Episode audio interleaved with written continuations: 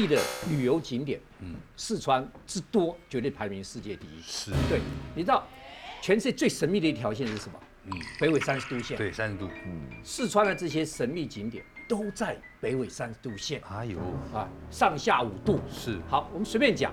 第一个，记不记得这个蒙顶山？嗯，我只随便讲一下蒙顶山。你看这个蒙顶山，哇，居然左边是麒麟，右边是武士，对，武士还是罗马武士，是，对不对？你知道这个有多大吗？嗯，四十平方公里，所以你在地上看不到的。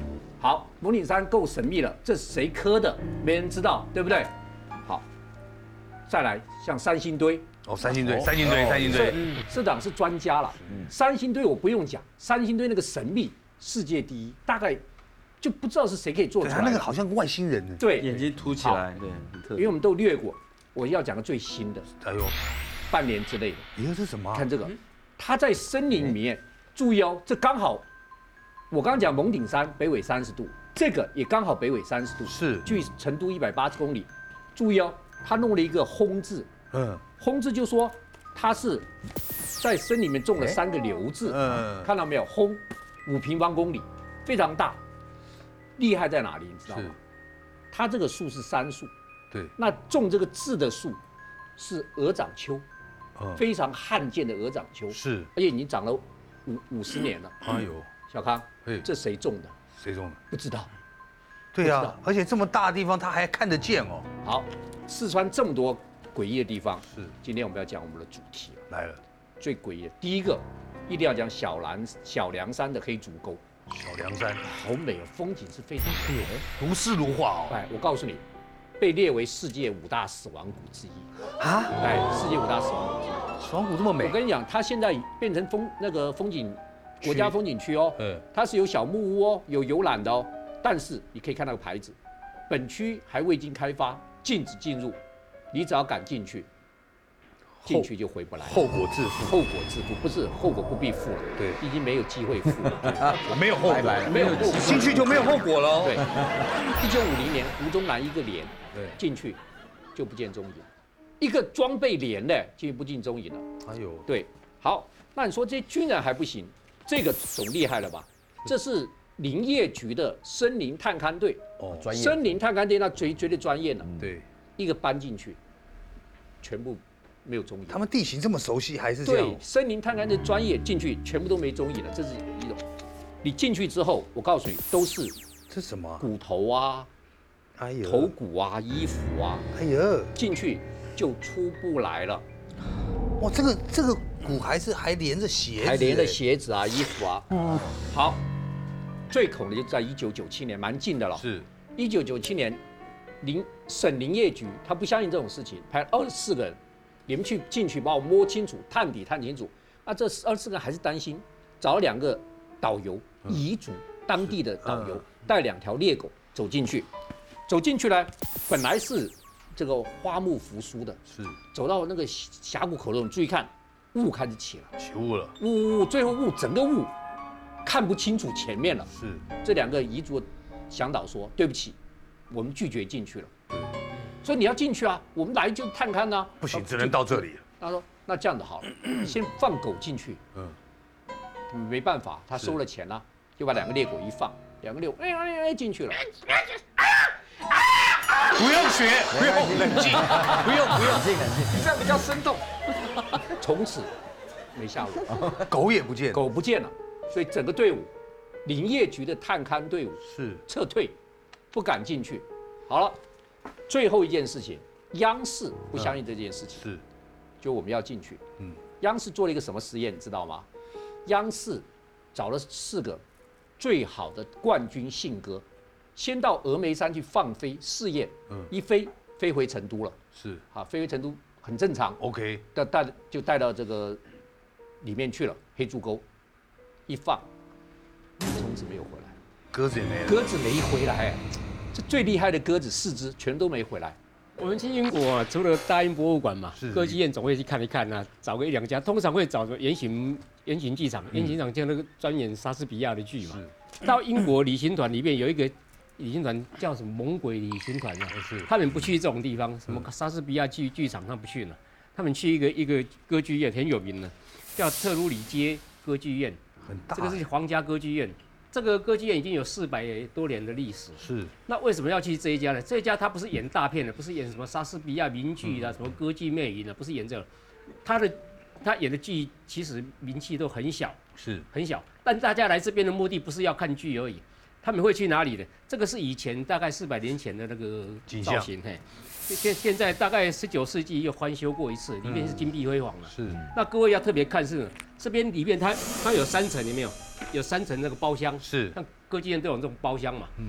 那他们去看的就特别去这种包厢，包厢里面这个三层包厢里面有一个三楼的包厢，里面很特别，大家会去看的。看的是为为什么要看这个包厢？你知道吗？这个包厢从大概两百年前就一直传说，说这个包厢。你如果在演歌剧的时候啊，这个包厢它其实是空下来的，会特别留，好像一个特别座，留给谁的？一个灰色的幽灵，灰衣幽灵坐的地方。哎呦，那为什么特别留这个这个包厢？对，包厢呢？他们在传讲说，十八世纪以来就一直有一个，在这个包厢里面呢，一直会出现一个灰色的幽灵，穿着灰衣的幽灵，打扮就像这样的打扮，是男的。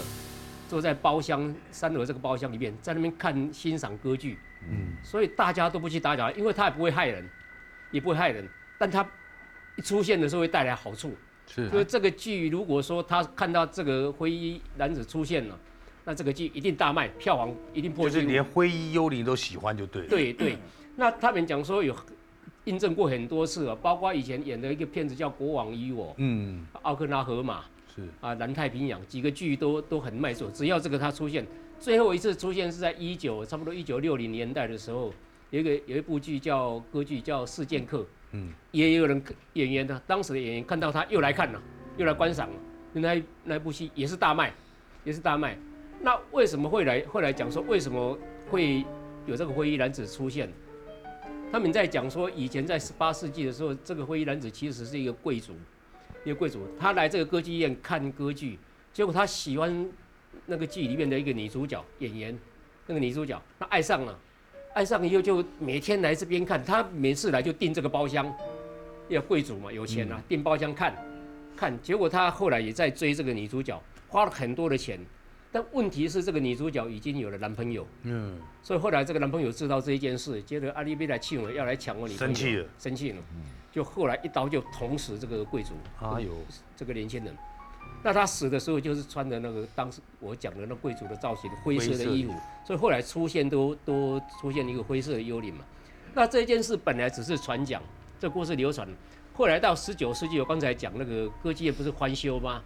翻修的时候有一个工人，工人在那个包厢包厢那个墙上啊，发现一个洞，墙上发现一个洞，结果他觉得那个洞要补嘛。就把它抠一抠，是不是海沙屋子之类的？抠一抠，越抠越洞越大，越大越大。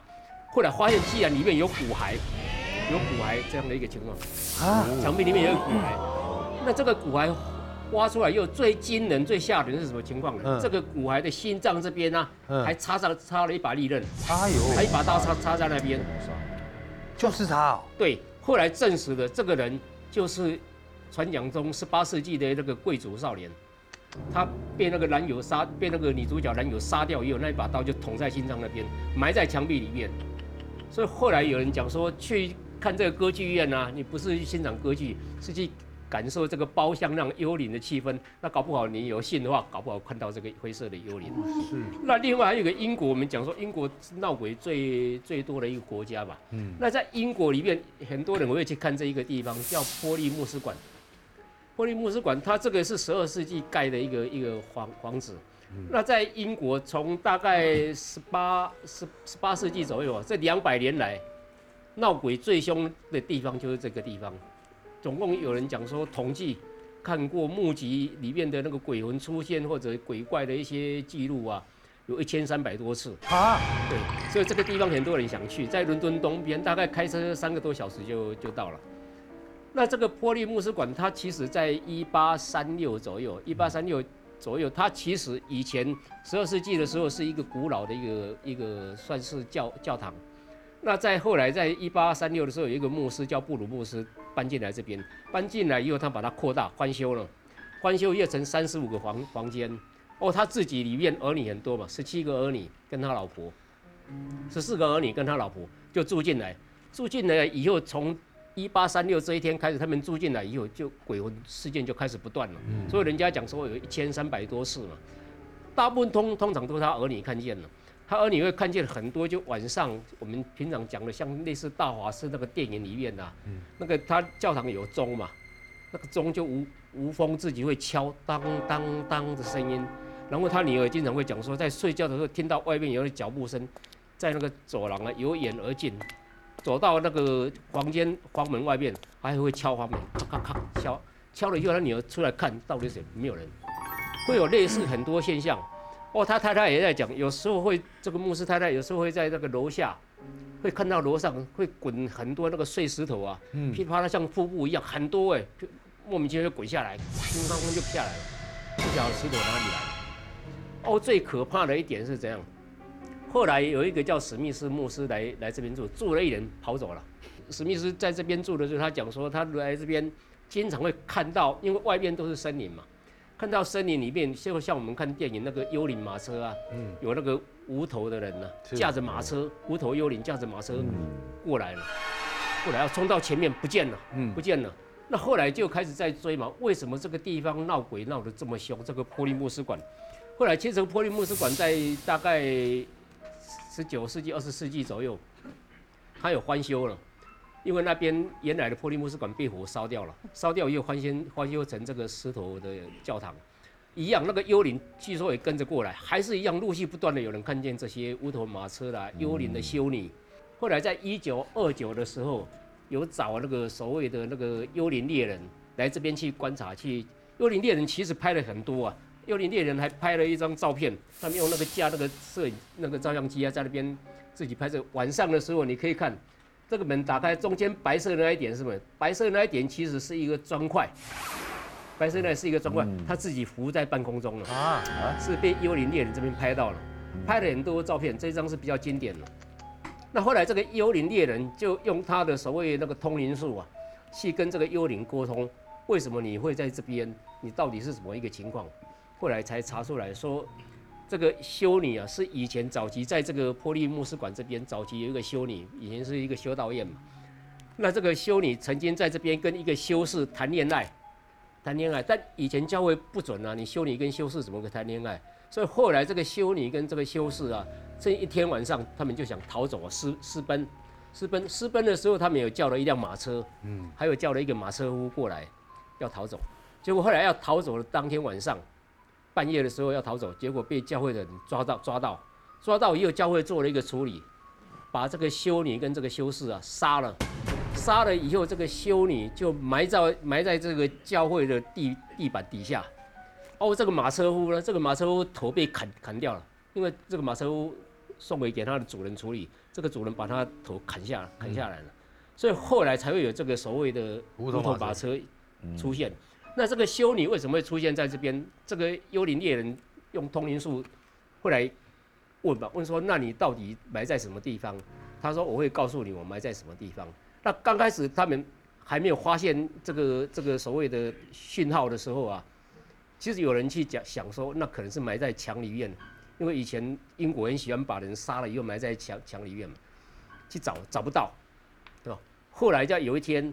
在就修道院的这个这个波利牧师馆的那个地板上浮现几个字出来，说玛丽我得救了。其实那个修女以前的记录就是被杀的那个修女就是玛丽，她说我得救了，就在那个字体的地板底下，后来人家去挖挖到了修女的骨骸。所以到英国很多人想去看的地方，两个，一个是刚才讲的歌剧院，一个是这个波利牧师馆，很特别的一个景点。